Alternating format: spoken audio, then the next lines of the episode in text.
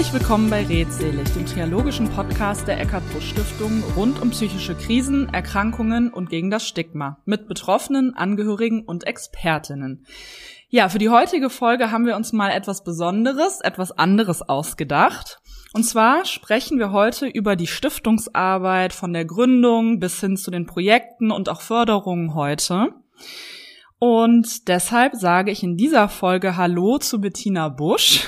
Jetzt bist du mal selbst Gast in deinem eigenen Podcast. Hallo Paula, schön, dass ich da sein darf. Ja, ich freue mich, dass wir das heute zusammen machen. Ist ja mal was Besonderes auch für uns.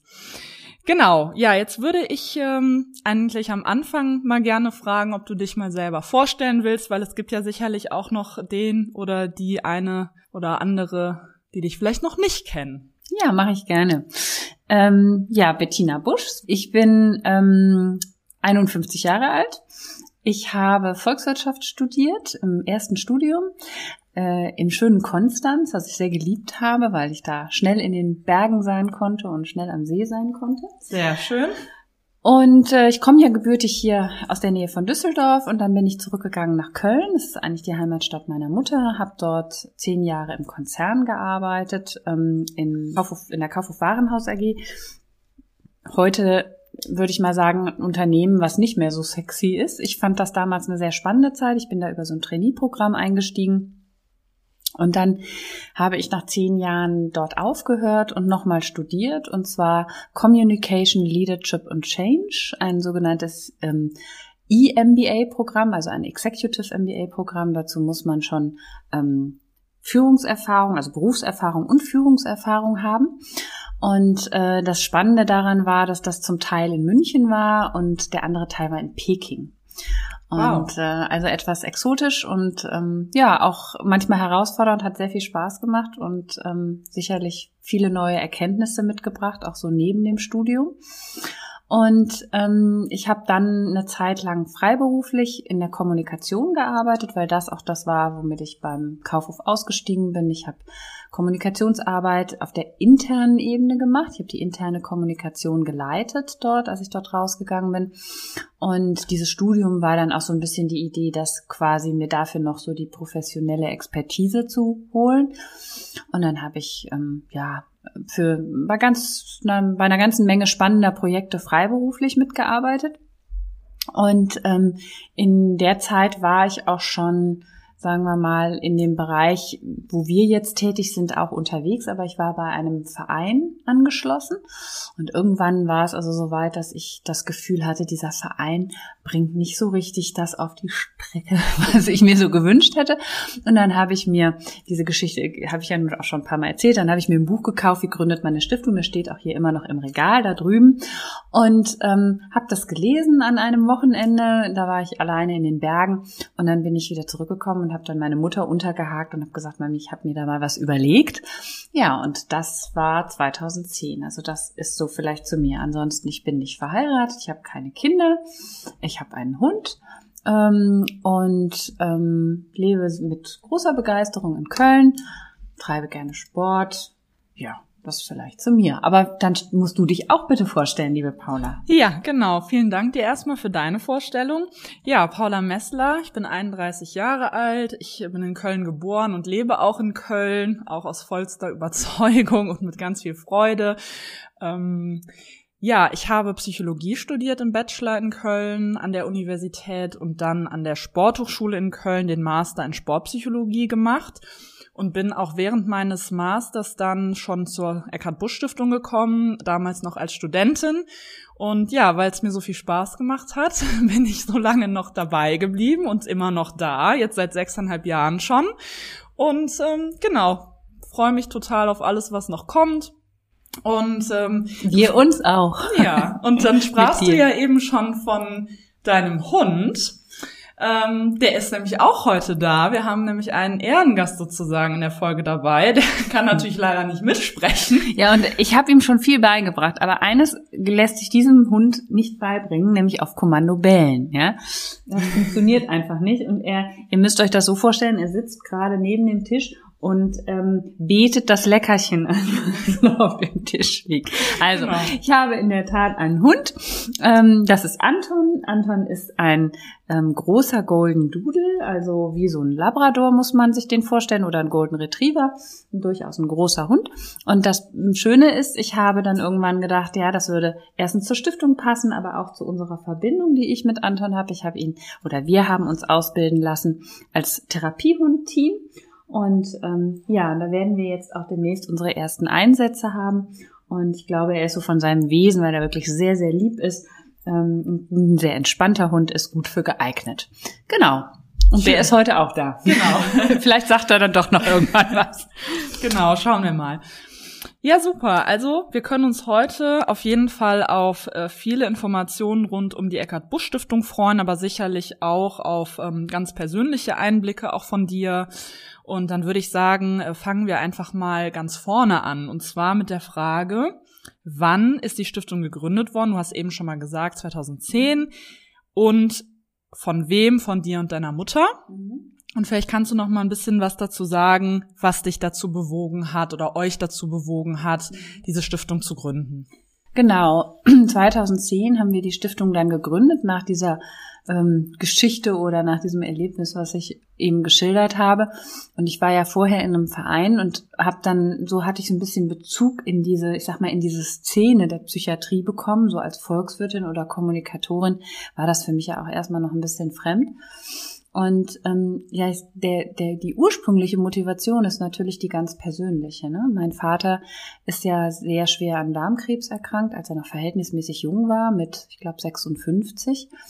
Ähm, wenn ich mir jetzt manchmal überlege, wie alt ich jetzt bin, dann denke ich mir, mein Gott, wie nah bist du da jetzt schon dran? Ja?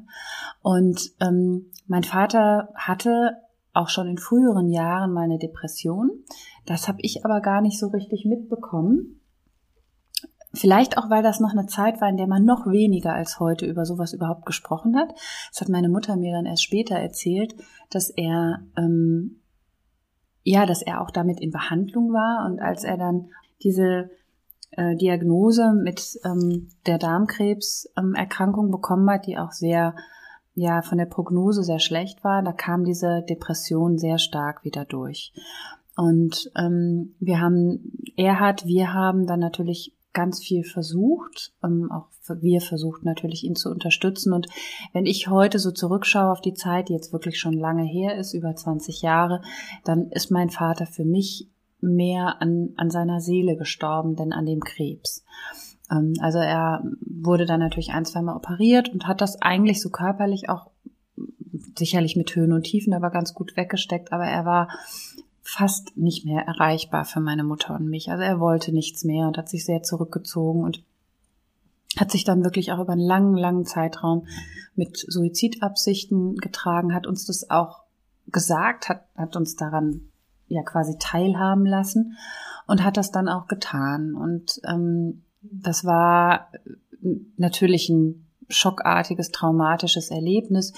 Ich glaube, meine Mutter und ich haben das beide auf jede auf ihre Art dann ähm, ganz gut und vor allen Dingen auch gemeinsam bewältigt. Wir sind auch ein, eine sehr innige Verbindung, wir beide.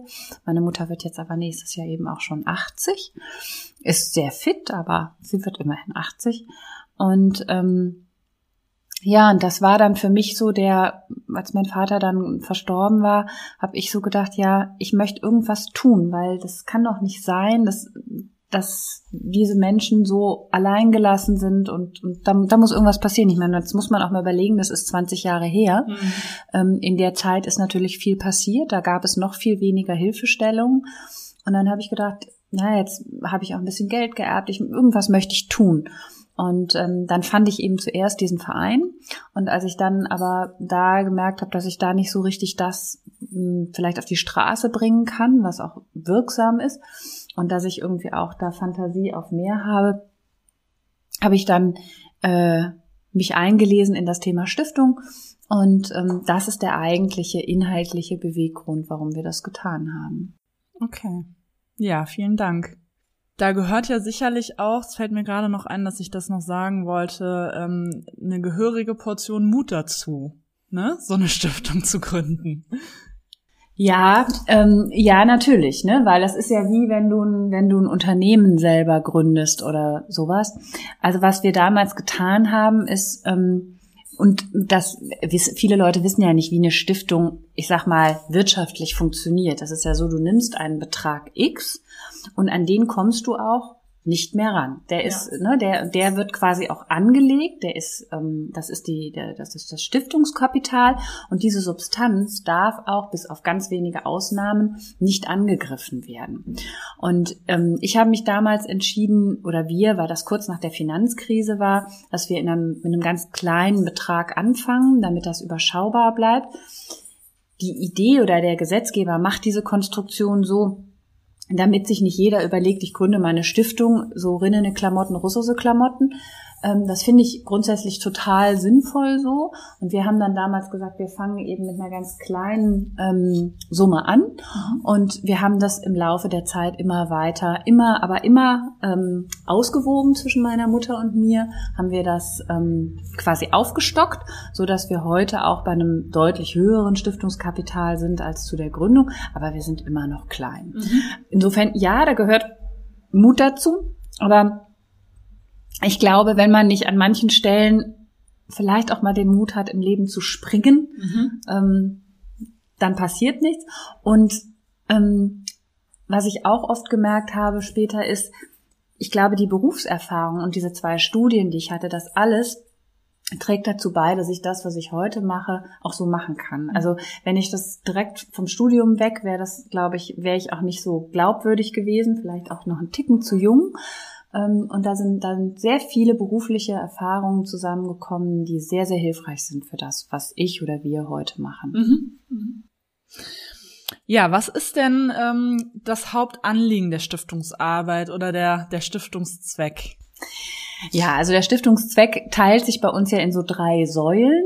Ähm, das eine ist, dass wir Betroffenen und Angehörigen ähm, Hilfestellung leisten wollen in vielfältiger Form, dass wir Anti-Stigma-Arbeit ähm, uns besonders am Herzen liegt und dass wir auch in, einem, in dem Rahmen, der das für uns möglich ist, ähm, Wissenschaft und Forschung unterstützen wollen.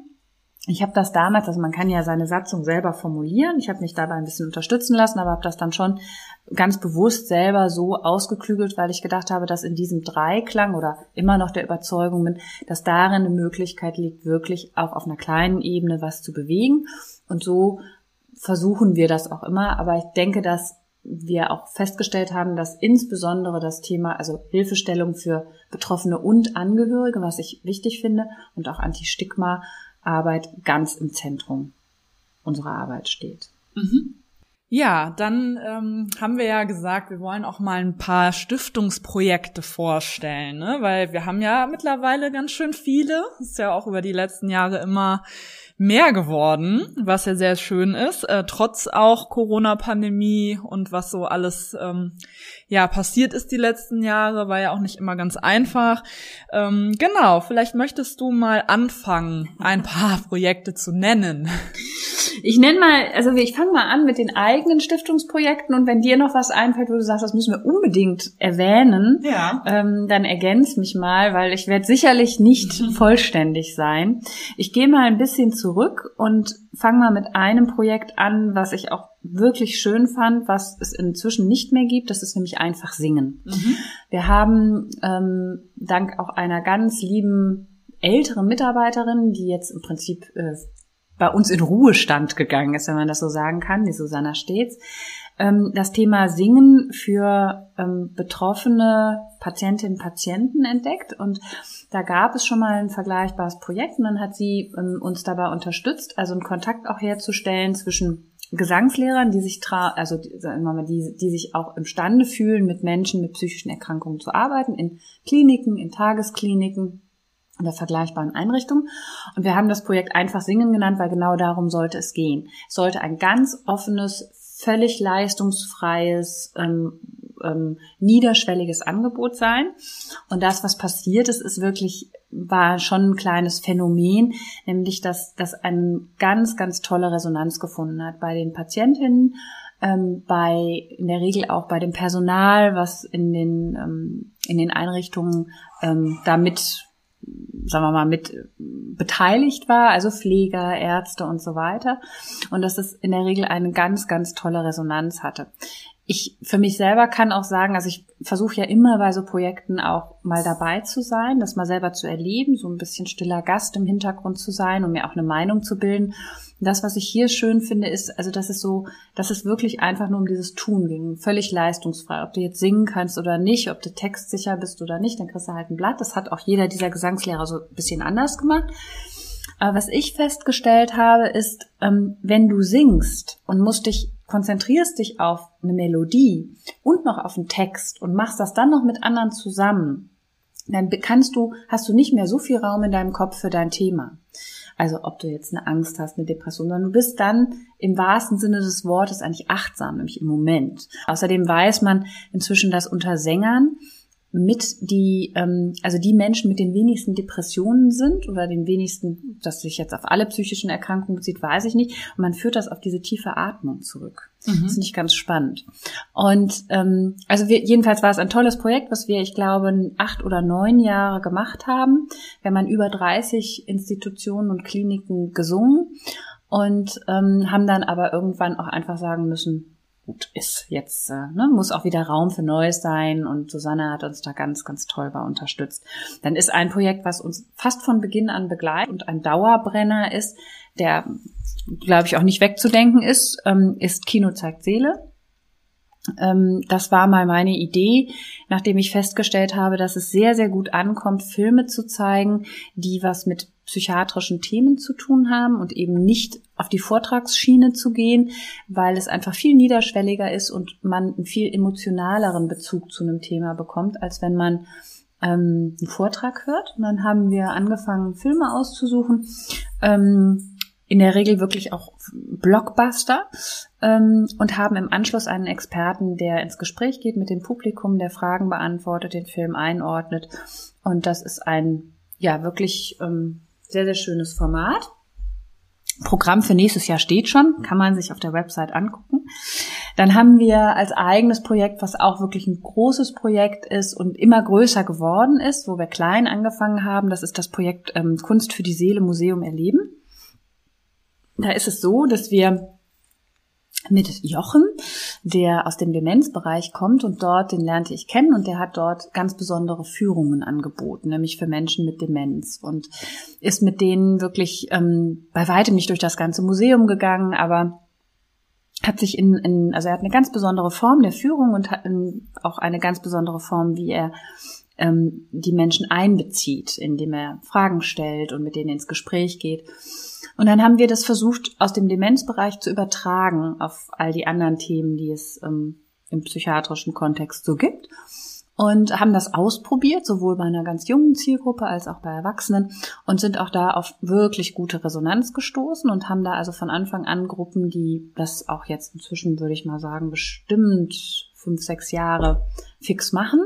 Auch mit ganz, ganz toller Resonanz. Und auch da, das ist so ein Projekt, wo ich natürlich ein paar Mal mitgegangen bin und das ist sehr berührend, weil es Menschen gibt, also gerade bei den Kindern und Jugendlichen haben wir das ein paar Mal erlebt, die sprechen sonst wenig. Also sie sind schwer erreichbar über Sprache im eigentlichen Sinne, so wenn man sie direkt konfrontiert und sagt, ne, wo, wie empfindest du das, wo ist das Problem? Mhm. Aber die über die Kunst auf einmal einen Zugang dazu finden und Parallelen aufbauen und auch vielleicht selber was verstehen über sich. Also das heißt über diese Bildsprache. Also ein ganz, ganz schönes Projekt, was wir deshalb auch sehr ausgeweitet haben, was auch ein im Moment nicht wegzudenkender Bestandteil unserer Arbeit ist. Und vielleicht dann ein letztes, was es auch nicht mehr gibt, was aber auch schön war. Es, es gibt aber auch einen Grund, warum wir es dann aufgehört haben. Das war auf der Couch mit.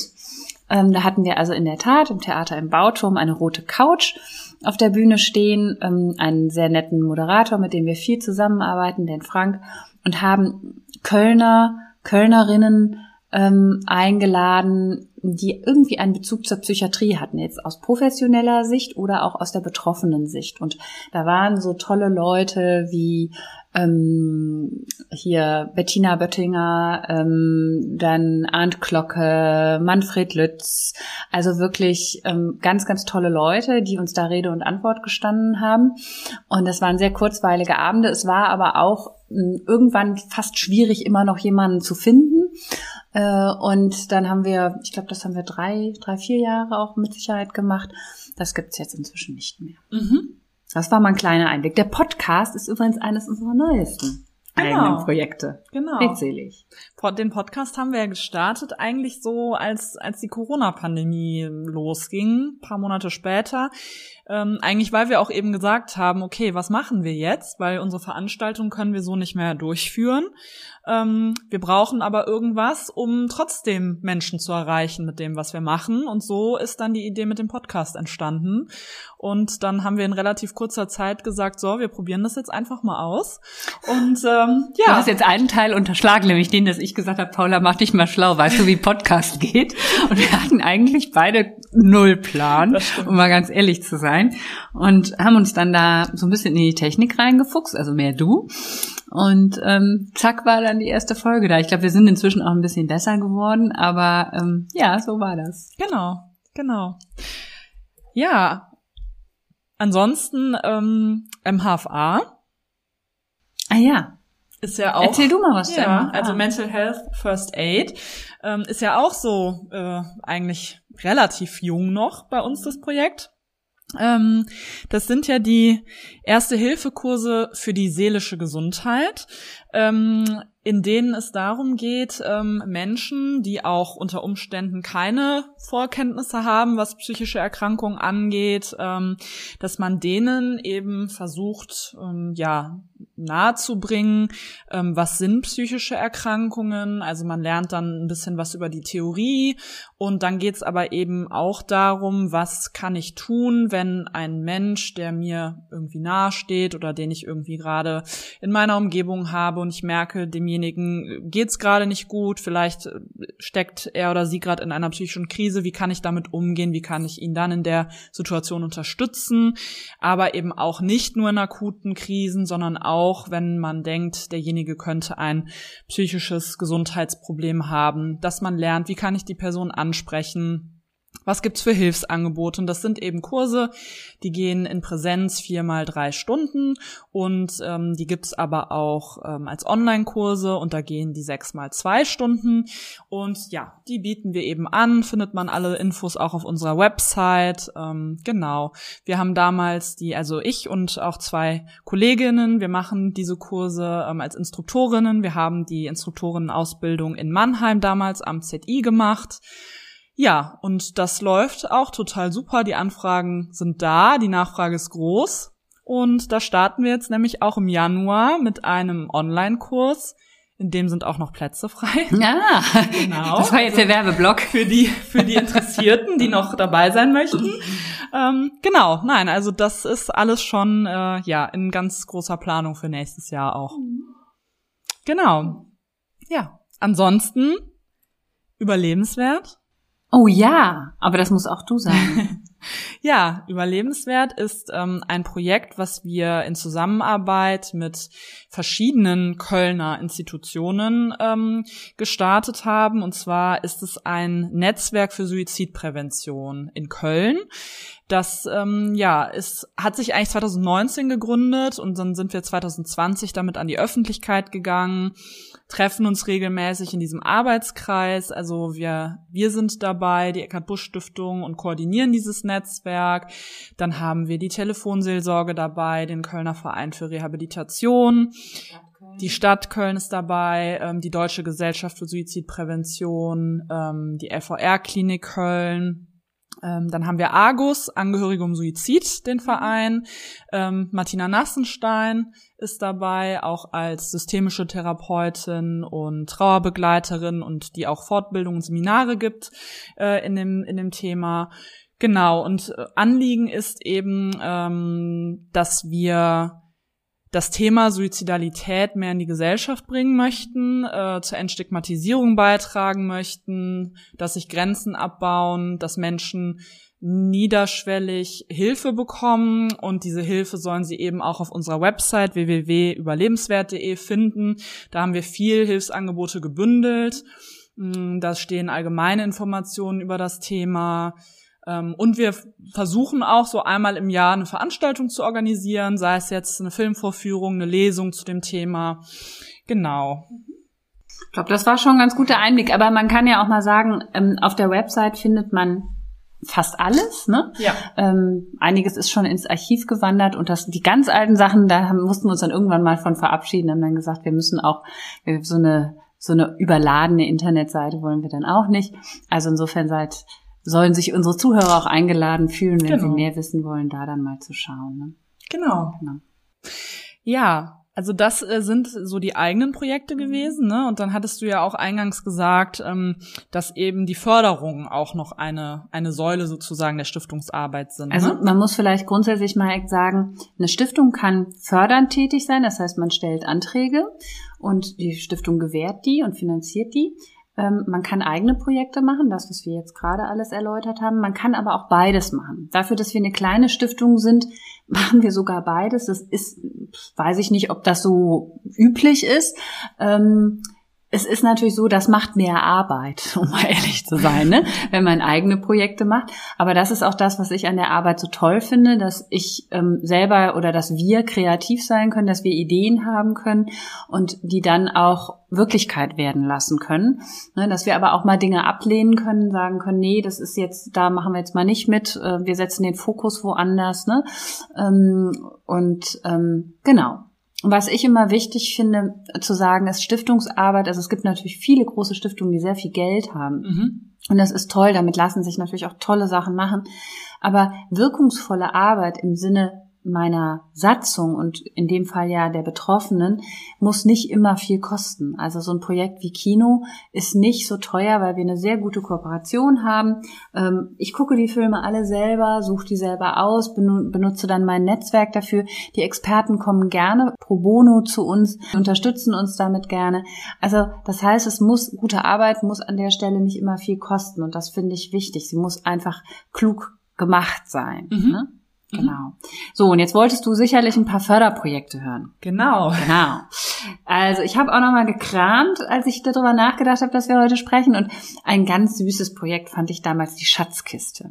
Die Schatzkiste war eine Partnerbörse für Menschen mit psychischen Krisen, weil die es natürlich manchmal besonders schwer haben, sich zu öffnen ähm, oder haben an unterschiedlichen Stellen vielleicht so ihre Herausforderungen und, und oder Ängste.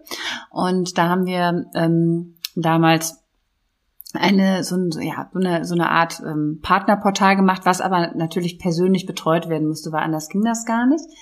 Ähm, es war leider nicht so erfolgreich, wie wir es uns gewünscht hätten, ähm, aber immerhin, wir, wir haben es gemacht.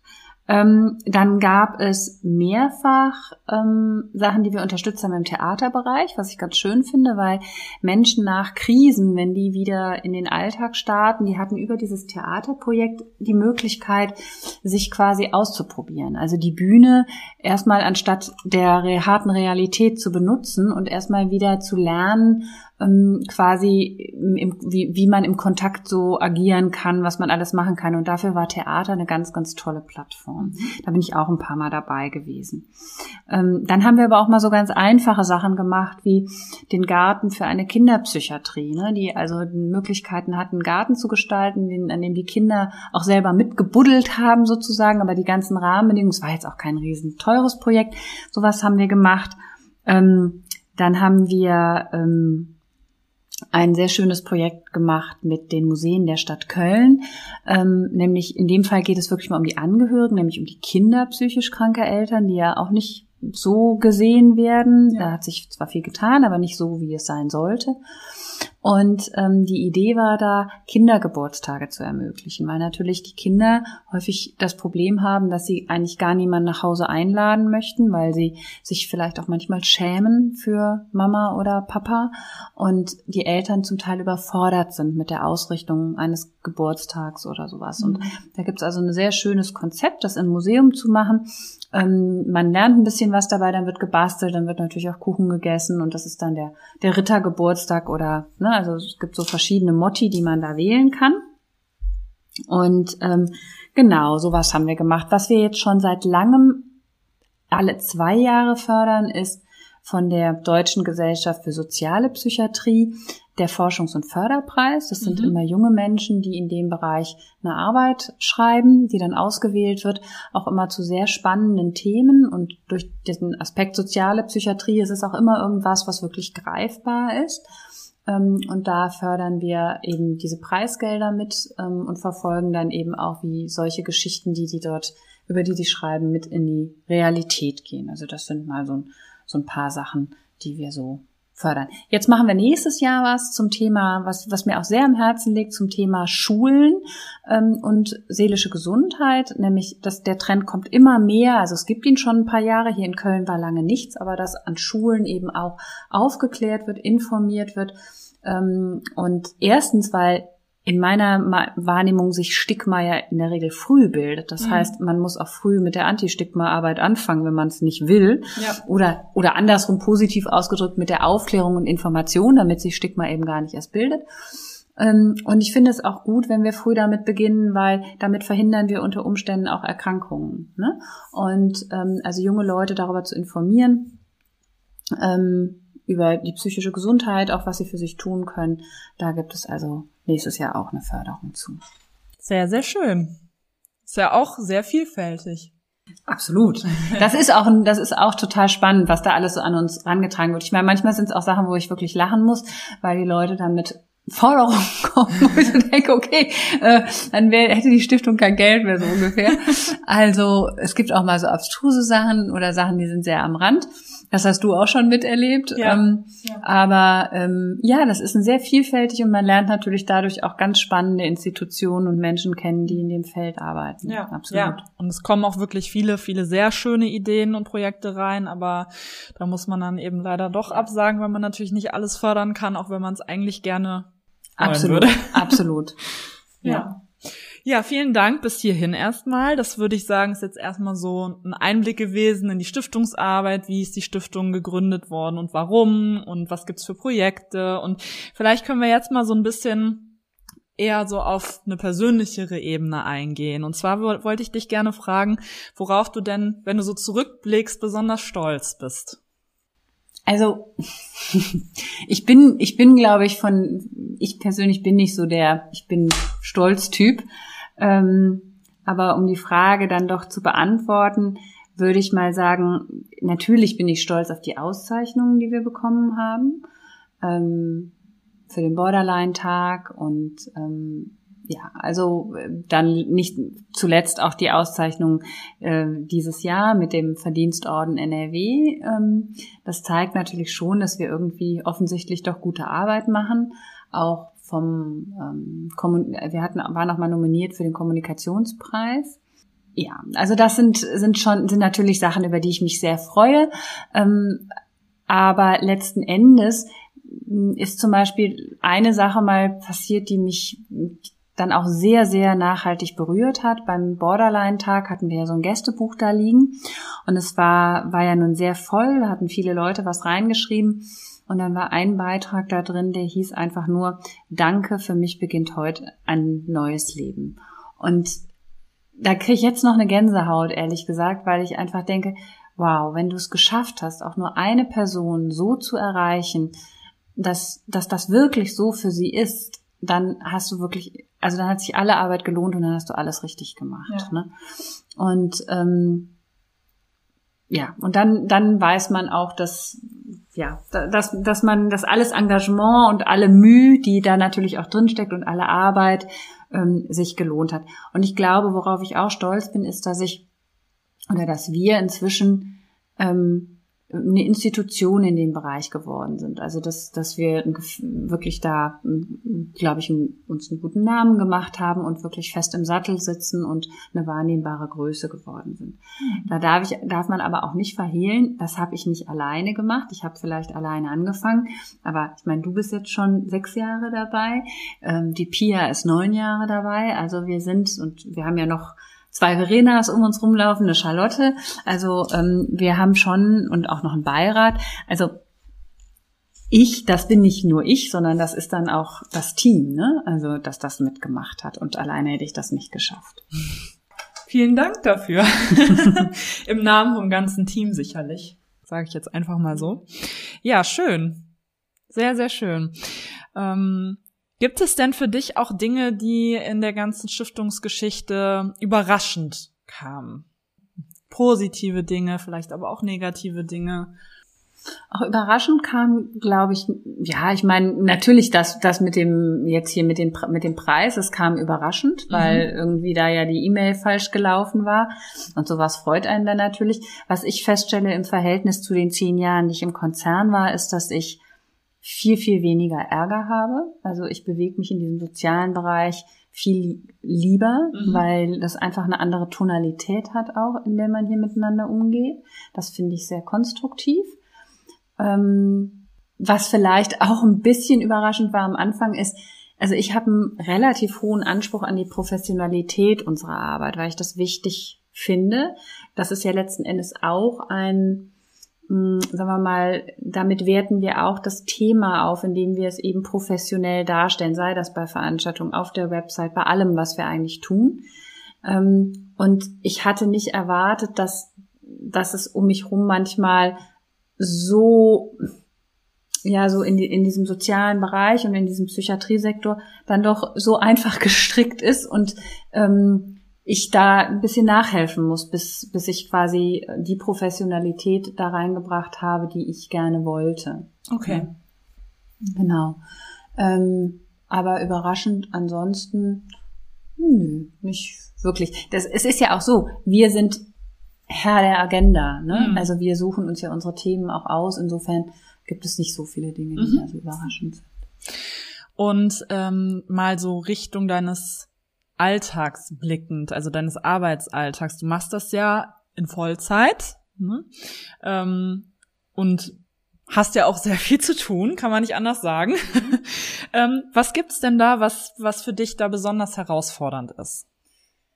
Ja, also besonders herausfordernd ist äh, für mich, alle Themen so zu jonglieren. Ne? Also ähm, jeder von, also du hast ja ein paar Themen, für die du verantwortlich bist, aber ich muss natürlich so im, im Hintergrund alle Themen mitdenken, mhm. bekomme die ganzen Anfragen rein, sei es per, per Mail, per Telefon, ganz unterschiedlicher Art. Das kann mal eine betroffene Angehörige sein, also eine angehörige Mutter. Ich erinnere jetzt gerade, habe jetzt so eine Dame im Kopf, mit der ich ein langes Telefonat hatte, der das für die das dann sehr hilfreich war, aber das ist, war dann auch eine Dreiviertelstunde und das geht natürlich von meinem Workflow ab. Mhm. Und wir sind ja nicht im eigentlichen Sinne eine Telefon Hotline oder so. Ich tue das natürlich immer gerne und wir helfen bei sowas immer gerne. Also ich würde mal sagen, so wirklich das alles zu jonglieren und manchmal auch zu organisieren, ähm, dass das alles läuft. Ne? Mhm. Ähm, das ist schon und mein mein privates Leben mit Hund, ähm, das habe ich mir so ausgesucht und das profitiere ich ja auch von. Aber das alles dann so unter einen Hut zu bringen, ist manchmal schon eine Herausforderung. Ne? Und ähm, ich sage das ja immer so, ich bin mir dafür nicht zu schade. Ich schleppe dann die Briefe auch selber zur Post und kaufe die Briefmarke und klebe sie auf. Und das, das, ne, weil wir haben, wir sind ja keine Riesenorganisation, in der wir da einen für haben. Ne? Aber das muss man eben auch alles zu Ende denken, wenn man sich sowas überlegt. Und wenn man mal 750 Weihnachtskarten verschickt, ja. ist das so. genau. Okay. Das ist schon manchmal echt eine Herausforderung. Ja, das glaube ich. Und was vielleicht auch eine Herausforderung ist, die Stiftung schließt ja nie. Ne? Mhm. Ne? Also das Telefon und die E-Mail sind immer da und ich bin ich bin nicht gut da drin zu sagen, ich gucke da heute nicht rein. Ähm, auch im Urlaub nicht. Wir haben ja da so Wege gefunden, wie wir das dann mal umstellen und so. Aber diese Selbstdisziplin, ne, das ist natürlich was anderes. Wenn du irgendwo angestellt bist, dann bist du im Urlaub und sagst, okay, mache ich danach und ne, das ist ja auch mein Vertrag. Da das ja mein Laden ist, ist das auch hier selbst und ständig. Mhm. Und da bin ich nicht ja. so gut drin. Okay.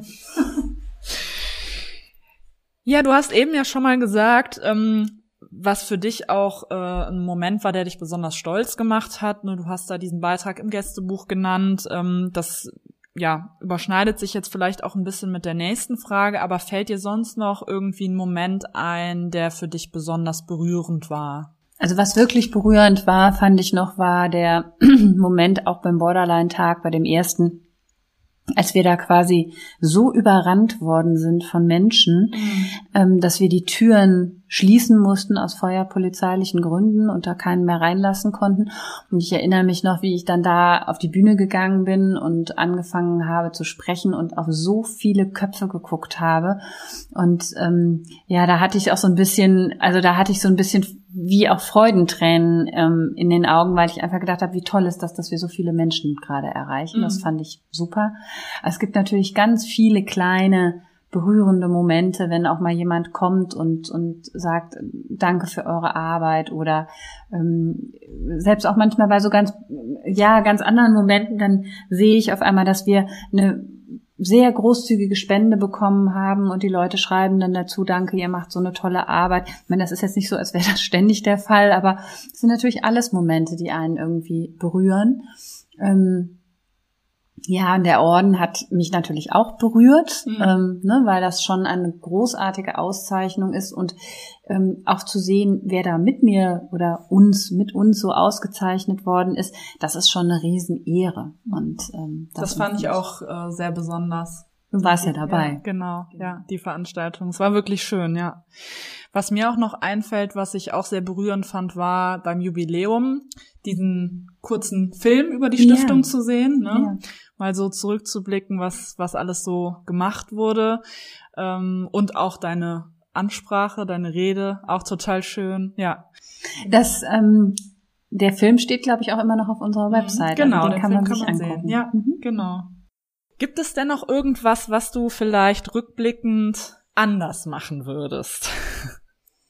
Also, ich habe ja selber meine Coaching-Ausbildung gemacht und da sagte meine Trainerin immer, die Hettys sind tot. Also ja. ne, hätte ich anders gemacht.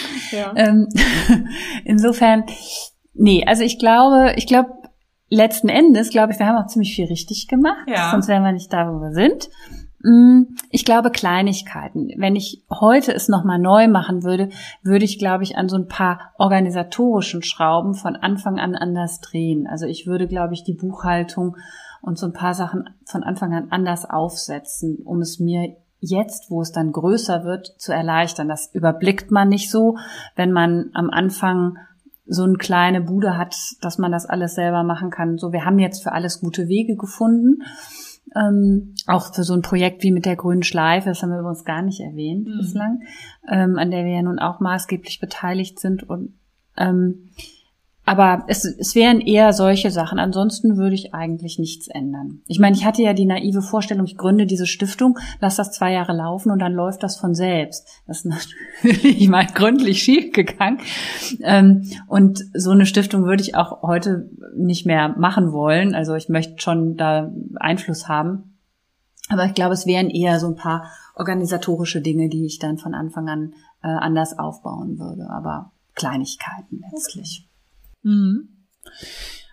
Ähm, Richtung Ende des Jahres blickend und ähm, neues Jahr 2023 steht vor der Tür. Worauf können wir uns denn da mit der Eckart Busch Stiftung freuen? Was ist in der Planung? Ja, wir können uns natürlich erstmal darauf freuen, dass wir viele Dinge weitermachen. Ne? Also du hast es eben angesprochen, MHFA. Äh, das Kinoprogramm startet wieder. Ähm, Kino zeigt Seele mit spannenden Filmen. Ähm, wir haben sogar mal so ein Thema drin wie Narzissmus, worauf mhm. ich mich echt freue. Das finde ich sehr spannend. Ähm, also all diese Dinge, Museum und so, das, das geht alles weiter. Und dann haben wir ähm, sind wir, da bist du ja auch beteiligt, ein Projekt in Planung, das ist Fit für die Seele. Äh, wir machen gemeinsam mit der Deutschen Sporthochschule, dem Projekt Mental gestärkt und dem ASV Köln einen Tag zum Thema Sport und seelische Gesundheit. Auch einen richtig großen Tag mit ganz vielen Experten und Akteuren, auch zum Miterleben und Mitmachen. Und das finde ich ein wichtiges Thema, was wir so noch nie hatten. Also mhm. wir hatten es mal in geförderten Projekten, es gab mal Klettern oder sowas, das war auch mal ein gefördertes Projekt Projekt, aber es gab das nie so als eigenes. Darauf äh, kann man sich freuen. Dann werden wir noch mal eine Kooperation mit Andrea Rothenburg machen, die ja ganz tolle Filme macht. Hier in Köln den Film Bipolar zeigen. Äh, Bipolar hautnah heißt mhm. der. Ähm, dann wird es nächstes Jahr wieder eine Woche für seelische Gesundheit geben. Und wir haben uns überlegt, diese Woche, also mal unsere Sachen dieser Woche noch stärker unter das Thema Prä Prävention zu stellen, mhm. unter diesen Aspekt und sind da gerade dabei, ähm, da einiges auszukaspern an von Lesungen über Ausstellungen ähm, bis hin zu Film. Und ähm, da sind wir gerade dabei, das im, im Detail zu machen. Also da äh, mag ich mich noch nicht so weit aus dem Ja. Fenster lehnen, wenn man wenn es dann hinterher irgendwo nicht klappt. Aber ich glaube, da haben wir auch sehr schöne Sachen in Planung. Ja, das ist mal so einiges. Und Ja. ähm, neue Podcasts natürlich. Genau, neuer Podcast, stimmt, ja. Viel, doch, es ist viel geplant. By, ja. the, by the way, ähm, ich find's auch schön, also an der Stelle sei auch mal gesagt, wenn es Wünsche gibt äh, für was auch immer, dann Genau. durchaus auch mal an uns wenden. Ähm, sei das für Themen in der Kinoserie, sei das für Themen hier im Podcast. Hängt ja auch davon ab, wo jemand Mhm. lebt, was er so mitbekommt. Also gerne bei uns melden. Genau, oder wenn es vielleicht auch mal Fragen zu irgendwas gibt, ne, können wir dann ja auch mal aufgreifen in einer Podcast-Folge, genau. Ja, was wünschst du dir denn im Hinblick auf die Entstigmatisierung von psychischen Erkrankungen? Es ist ja, wie du auch schon gesagt hast, wirklich viel passiert in den letzten Jahren, aber man ist natürlich immer noch lange nicht am Ziel. Gibt es etwas, wo du sagst, da müssen wir noch hin und das wünsche ich mir? Ja, natürlich. Also ich, ich würde sagen, es ist, es ist einiges passiert, seit es dem, also seit der Stiftungsgründung ist einiges passiert im Bereich der Entstigmatisierung. Ähm, insbesondere vielleicht im Bereich der Depression am, am ehesten. Ich denke aber, das, was noch passieren muss, ist auch so ein bisschen, fast so ein bisschen was wie die politische Ebene, ähm, dass das auch da bis dahin Einzug ähm, hält und dass wir letzten Endes über die psychische Gesundheit genauso normal und offen reden können wie über die physische. Ähm, das ist das, was ich mir eigentlich wünschen würde und dass man einfach über Gesundheit redet, ne? Und dass äh, man genauso in, beim Arbeitsplatz fehlen kann, ähm, wenn man eben in einer psychischen Krise ist, als wenn man irgendetwas anderes Körperliches hätte. Das ist, wäre mir ein sehr großes Anliegen. Und dass noch viel mehr Menschen die grüne Schleife Ja, auf jeden tragen. Fall, auf jeden Fall. Genau, dazu vielleicht auch noch die Info, die grüne Schleife, also den Metallpin ähm, als Zeichen äh, gegen die Stigmatisierung von psychischen Erkrankungen, um Solidarität mit psychisch erkrankten Menschen zu zeigen, kann bei uns auch bestellt werden. Ähm, alle Infos findet man auch auf der Website und ja, einfach sonst auch eine E-Mail schreiben mit der Postanschrift an info at busch-stiftung.de. Genau. Genau. Ja. Ähm, Postkarten haben wir übrigens auch ganz viele. Genau. Ich habe mir gerade schon aufgeschrieben, Weihnachtskarten, Grußkarten. Ja, ja, jetzt sind wir ein bisschen spät, ne? Also ich glaube, wenn das hier äh, live ist, dann sind wir schon so kurz vor Weihnachten, dann braucht dann keiner mehr bei uns eine Weihnachtskarte bestellen. Aber nächstes Jahr. Also wir haben, ihr könnt ja mal gucken bei uns auf der Website, wir haben wirklich tolle Grußkarten, weihnachtliche und nicht weihnachtliche und wir werden nächstes Jahr auch ganz viele neue Motive hinzubekommen und das Schöne ist, wir machen das mit der Johann Christoph Winter Schule für psychisch erkrankte Kinder. Dort wird das als ja Kunstprojekt für die gemacht und wir legen das dann als Postkarte auf. Also es ist so der UNICEF-Karteneffekt. Und ähm, wenn man die dann bei uns bestellt und kauft, tut man damit auch gleichzeitig ein gutes Werk und sendet diese Botschaft in die Welt. Genau. Ja, was hast du denn eigentlich für Weihnachtspläne dieses Jahr, Betty? ähm, ich, eigentlich, eigentlich gar nichts Großes. Ich gehe in der Tat mit ein paar Freundinnen zu Losmer Singe Weihnachtslieder. Ach, schön, ja. Was ich ja eine sehr schöne Institution finde. Im Kölner Stadion wird sehr stimmungsvoll, werden Weihnachtslieder am 23. Dezember gesungen. Und das mache ich mit ein paar Freundinnen zusammen. Und dann feiere ich mit meiner Mutter und Anton zusammen Weihnachten. Wir Schön. kochen was Schönes und machen lange Spaziergänge, nehme ich mal an, ähm, um den kleinen Mann auch glücklich zu machen. Und ähm, über Silvester fahren wir dann ein bisschen weg an die Küste, ähm, in der Hoffnung, dass da nicht so viel geballert wird, weil das ist für einen Hund immer Mm. ein bisschen schwierig. Das stimmt. Genau. Was machst du denn eigentlich? Ich verbringe Weihnachten auch äh, ganz ruhig äh, und hoffentlich entspannt mit der Familie. Ich habe ja eine relativ große Familie und Neffen und eine Nichte, ganz süß mit den Kleinen. Jetzt sieht man Weihnachten nochmal durch andere Augen. Ähm, ja, sind einfach alle zusammen und essen was Schönes, Leckeres. Genau. Einfach die Zeit zusammen genießen und ein bisschen dankbar sein, so für das, was man so hat. Genau. Und vielleicht ein bisschen die freie Zeit genießen. Genau. So, am Ende unserer Podcast-Folgen fragen wir ja immer, das du ja auch, unsere Podcast-Gäste, was denn der ganz persönliche Tipp für die seelische Gesundheit ist. Ich habe schon einen Tipp, von dem ich glaube, dass du ihn nennen wirst. Und der liegt hier und schläft. Der, der liegt da und schläft, nachdem er hier eben alles beschnuppert hat. Das ist, das ist in der Tat, das ist mein Tipp für die seelische Gesundheit, muss ich wirklich sagen. Ich meine, nicht ohne Grund gibt es ja so viele ähm, Menschen, die in Krisen sich ein Tier anschaffen. Mhm. Und für mich war es jetzt keine Krise, aber Corona war mh, hm, sicherlich mit ein Grund, warum ich das getan habe. Und ich muss sagen, ich empfinde Anton als so eine Bereicherung. Natürlich macht er mein Leben an manchen Stellen arbeitsreicher, ähm, weniger Zeit und und auch die Bude ist immer irgendwie nicht ganz sauber und so, ne? Gerade mit so einem großen Hund. Aber diese diese, keiner liebt so, so bedingungslos und so, so ehrlich und so klar wie so ein Tier, ne? Du mhm. kannst eine halbe Stunde weg gewesen sein, er freut sich ja, als wärst zwei Wochen weg gewesen, wie Bolle, ja. ne? Und, ähm, dieses, ähm, auch mich, er lehrt mich auch so im Jetzt zu sein, also, ne, wenn, er will dann spielen und dann will er spielen und dann muss ich jetzt auch mal, und dann kann ich nicht sagen, nee, machen wir irgendwie gleich und auch so diese, diese Suche nach Nähe, wenn ich dann irgendwo sitze, dann legt er sich so ganz eng, an mich und, und will so kuscheln. Und letzten Endes auch die Bewegung mit ihm in der Natur. Also ich versuche dann auch mal sehr zu gucken, was braucht er jetzt bei so einem Spaziergang, was tut ihm gut, was macht ihm Freude.